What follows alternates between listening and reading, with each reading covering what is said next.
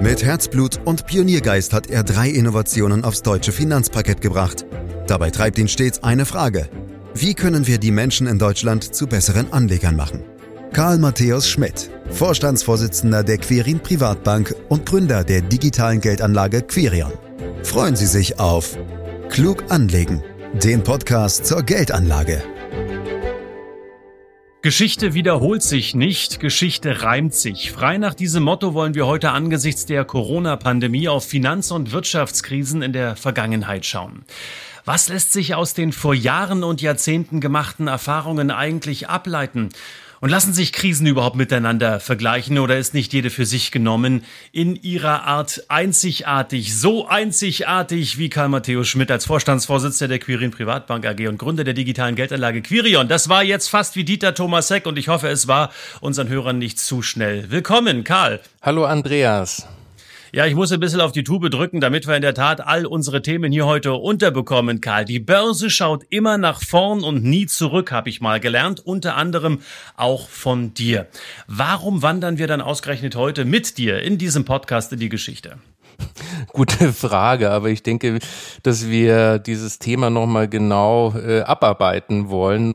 Und ich denke, man kann am Ende schon äh, etwas lernen, aber weniger aus den Gemeinsamkeiten von Krisen, sondern vielmehr aus den Unterschieden. Denn es gibt leider keine Blaupause für den Verlauf einer Krise, denn jede Krise ist am Ende anders, Andreas. Und trotzdem kann man sich in der Tat, wie du sagst, ja auch was rausgreifen. Und das wollen wir versuchen hier beispielsweise jetzt mit unserer ersten Krise. Und das ist die Finanz- und Schuldenkrise nach der Pleite der US-Investmentbank Lehman Brothers im Jahre 2008. Das ist vielen sicherlich noch ein guter oder man muss eher sagen, in schlechter Erinnerung, denn damals waren wir ja ziemlich nah dran an einer finanziellen Kernschmelze. Sind wir das diesmal auch, Karl, angesichts der neuen Billionen Schulden durch Covid-19? Ja, damals in der Finanzmarktkrise bestand ja die reale Gefahr einer Bankenpanik, dass sozusagen die Bürger äh, zur Bank rennen und ihr Geld abheben wollen. Und das hätte natürlich tatsächlich äh, zu einem großen Chaos geführt. Denn die Krise ging damals, anders als heute, ja auch vom Bankensektor aus. Und deshalb ist es heute völlig anders gelagert. Wir haben ja eine Pandemie und keine Bankenkrise. Also habe ich verstanden, Karl, da gibt es schon entscheidende Unterschiede, aber Mach's konkreter für uns. Ja, wie gesagt, Ausgangspunkt der Krise war damals äh, die Banken und jetzt eine Pandemie. Und damals ist die Produktion und der Welthandel massiv eingebrochen, weil die Kreditvergabe im Interbankenhandel nicht mehr funktioniert hat. Und dadurch wurde auch für normale Unternehmen von den Banken die Kreditlinien gestrichen, was ja auch äh, weitreichende Folge äh, hat, dass viele Unternehmer gar nicht mehr so gern zur Bank gegangen sind. So, und die konnten nämlich dann nicht mehr ihren normalen Geschäften nachgehen. Und das war schon äh, eine ganz neue äh, Qualität. Und diesmal ist die Ursache eine völlig andere. Handel und das Bruttosozialprodukt, äh, BIP, sind eingebrochen, weil die Leute, wenn du so willst, weggesperrt äh, waren. Und ansonsten ist ja irgendwo eigentlich alles intakt. Mhm. In der Corona-Krise dieser Tage, Karl, wurde häufig auch die spanische Grippe als Vergleich erwähnt. Warum ist ausgerechnet die Situation vor 100 Jahren für viele so interessant und gibt auch Raum für Vergleiche? Ja, diese Bilder sind natürlich schon beeindruckend, wenn du diese großen Hallen äh, mit diesen Lazaretten siehst. Und deswegen, ich glaube, es liegt einfach daran, dass es auch eine Pandemie war. Und Ansonsten ist nämlich die Situation damals und heute nicht vergleichbar. Die Pandemie ist ja gegen Ende des Ersten Weltkrieges 1918 ausgebrochen und dann so gegen 1920 abgeebbt. Das heißt, die Bevölkerung war nicht nur ökonomisch, sondern auch gesundheitlich massiv geschwächt und die Volkswirtschaften lagen also komplett kriegsbedingt völlig am Boden. Wie sahen denn damals die Folgen am Aktienmarkt aus? Äh, Aktien gab es ja schon, wie ich aus einer älteren Folge von dir gelernt habe, schon viel, viel ja. länger jedenfalls. War das ähnlich heftig an den Börsen wie in diesem März? Ja, interessanterweise sind die Aktienkurse in der Dekade der Pandemie sogar gestiegen. Und ich glaube, das hat aber weniger mit der Pandemie zu tun, sondern mehr mit dem Ende des Krieges. Da war einfach Erholungspotenzial. Mhm. Aber einen richtigen Crash, Karl, gab es ja damals dann trotzdem, erst zehn Jahre später, im Oktober 1929. Und der hatte dann ja auch in der Tat nichts mit der spanischen Grippe mehr zu tun. Was waren denn dann die maßgeblichen Gründe für den Crash an der Wall Street?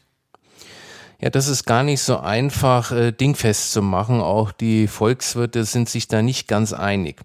Eine große Rolle hat dabei sicherlich aber gespielt, dass es seitens der Wirtschaftspolitik keinerlei Erfahrungen mit Krisen gab und entsprechend auch kein Krisenmanagement. Viele Analysten sind zum Beispiel der Meinung, dass diese Krise 1929 verhindert werden äh, konnte. Teilweise wurde sie zum Beispiel auch durch extreme Sparpolitik, wie zum Beispiel in Deutschland sogar, verstärkt. Und das ist heute definitiv anders. Man kann zum Beispiel davon ausgehen, dass 2008 und 2009 das Krisenmanagement der Notenbanken Fed, EZB und der Bank of äh, Japan sozusagen eine noch größere Krise verhindert hat. Sonst wäre vielleicht äh, ja 1929 draus äh, geworden. Also äh, sind wir mal froh, dass wir jetzt ein Krisenmanagement haben. Hm. Bei einem anderen Crash warst du hautnah mit dabei, und zwar Anfang der 2000er Jahre, als die Tech-Bubble platzte. Was waren hier die Gründe für den Börsenabsturz? Also hier war die Fehlentwicklung wirklich eindeutig, äh, dass man glaubte, aufgrund des Technologiehypes rund um das Internet traditionelle Qualitätskennzahlen für Unternehmen würden überhaupt keine Rolle mehr spielen. Also ich erinnere mich noch sehr gut, dass äh, gefragt waren häufig nicht Gewinne, sondern Gewinnfantasie. Und das mag ja äh, im Einzelfall berechtigt sein. Damals äh, ist aber das wirklich komplett aus dem Ruder gelaufen. Ich selber habe oft Unternehmer kennengelernt, die zwar vom Börsengang gesprochen haben, aber überhaupt kein Geschäftsmodell vorweisen konnten. Denn auf die Frage, äh, wie sie am Ende Geld verdienen wollen, äh, habe ich keine Antwort äh, bekommen. Und das war keine Einzelfälle. Dann gab es damals noch, und da erinnere ich mich an meine Konsorszeit sehr gut, diese Emissionsspekulation, das war wirklich verrückt. Äh, da wurde irgendein Unternehmen an die Börse gebracht, kein Mensch wusste, was die eigentlich tun oder vorhaben. Und die Anleger haben diese Emissionen gezeichnet, ohne sich irgendwie für die Unternehmen dahinter zu interessieren. Und das war keine nachhaltige Entwicklung. Das war irgendwo klar. Und wie dann sozusagen der Markt nach unten ging und diese Emissionen alle geplatzt sind, ist der Rest des Marktes auch mit nach unten gerissen worden. Ja, stimmt. Das war völlig irre. Egal, ob jetzt äh, bei der Dreisat-Börse Freitagabend um 21.30 Uhr oder auch ähm, bei uns bei NTV. Ich war ja damals äh, bei NTV auch Moderator. Wir haben faktisch Kurse gemacht, ohne es zu wollen. Ja. Analysten waren zu Gast, haben Werte empfohlen oder auch downgegradet und schon ging das hoch oder runter. Das war wirklich eine, eine wirklich irre Zeit. Karl, du hast schon gesagt, du warst damals Chef des Online-Brokers äh, Consors, hast quasi ähm, das Ganze dann im Auge des Sturms miterlebt und dann auch am 11. September die Terroranschläge auf das New Yorker World Trade Center. Ähm, daher äh, warst du damals wirklich mittendrin, auch als die Börsen für ein paar Tage sogar geschlossen werden mussten. Das hat man ja nun wirklich sehr, sehr selten an den mhm. Märkten. Wie hast du diese gesamte Zeit ganz persönlich empfunden?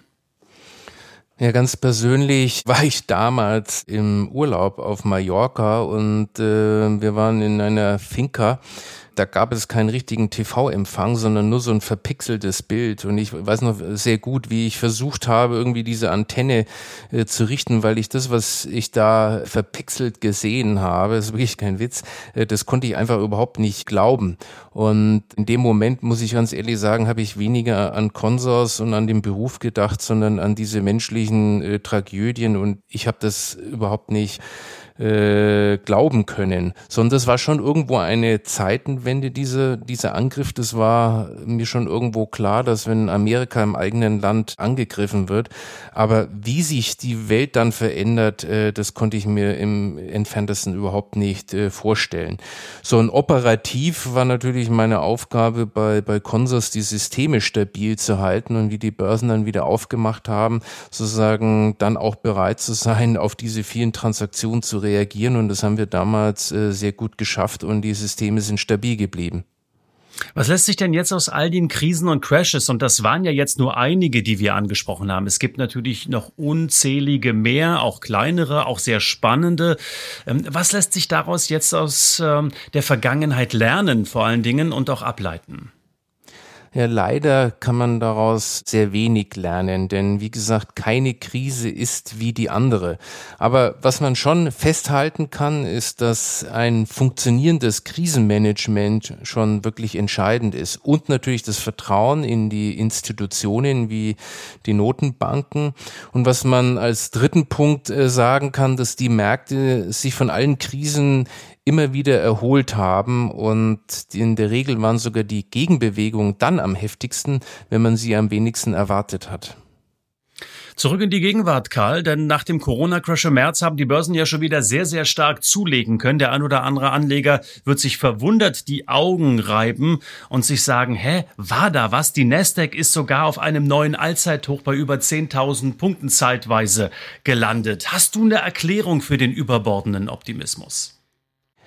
Ja, für kurzfristige Bewegungen gibt es aus meiner Sicht jetzt nicht wirklich äh, eine Erklärung. Die Erklärungen, das weißt du, kommen erst äh, immer hinterher und sind immer mehr oder weniger originelle Dichtungen. Also man kann da letztendlich wirklich nur spekulieren. Und ich würde mal vermuten, dass das genauso Übertreibungen nach oben sind, äh, wie wir so die extrem scharfen Einbrüche innerhalb dieser kürzesten Zeit gesehen haben. So, und von der Seite her muss man schon damit damit rechnen, dass es nochmal heftig nach unten gehen kann. Aber das ändert, und das ist mir ganz wichtig, nichts an der grundsätzlich positiven Langfristperspektiven der Aktienmärkte.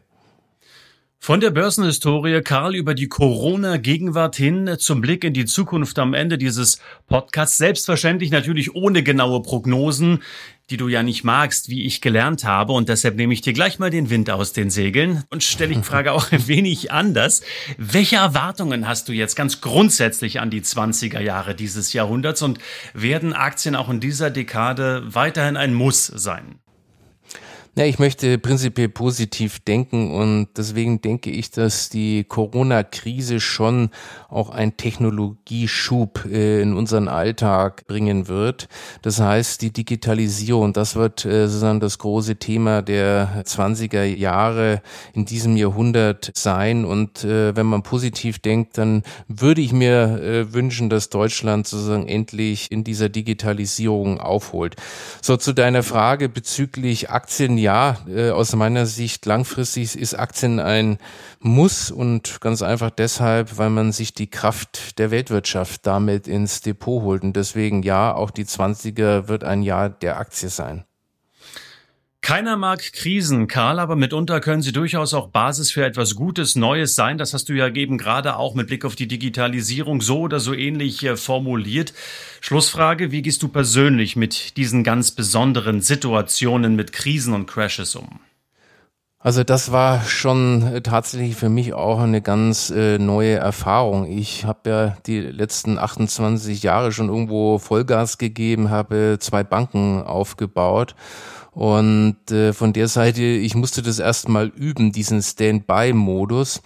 So als äh, Vorstandsvorsitzender hast du ja wahnsinnig viele Gespräche auch mit externen. Äh, ich bin viel gereist und innerhalb von einer Woche war sozusagen ein ganz neuer Alltag in meinem beruflichen äh, Leben. Und ich habe aber irgendwo das schon auch als Chance genommen, denn ich wollte schon lange mehr mit Kunden kommunizieren, an Kunden kommunizieren, mit Mitarbeitern kommunizieren. Und ja, auch dieser Podcast ist, wenn du so willst, dann entstanden, endlich das mal zu tun, was man schon sehr lange machen wollte. Und deswegen, das nehme ich definitiv mit. Und sonst, du weißt, äh, privat bin ich auf den Hund gekommen und genieße das.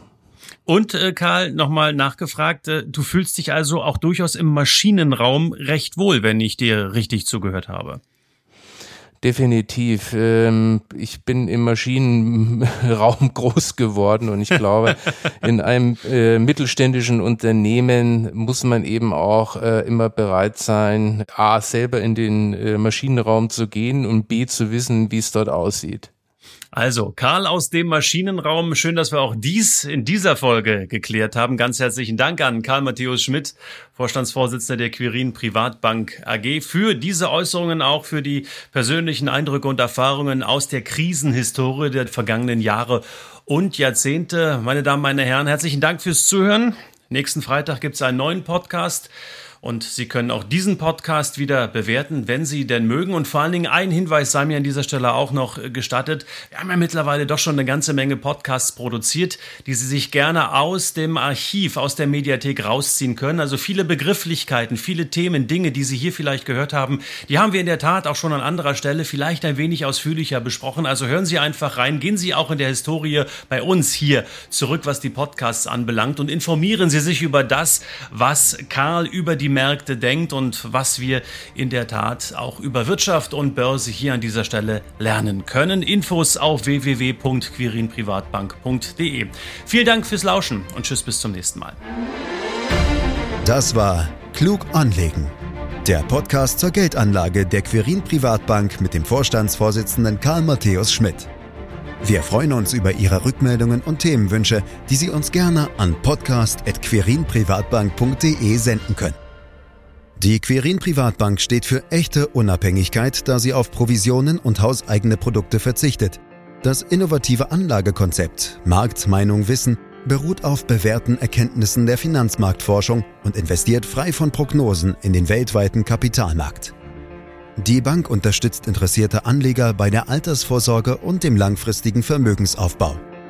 Mehr Informationen erhalten Sie unter querinprivatbank.de.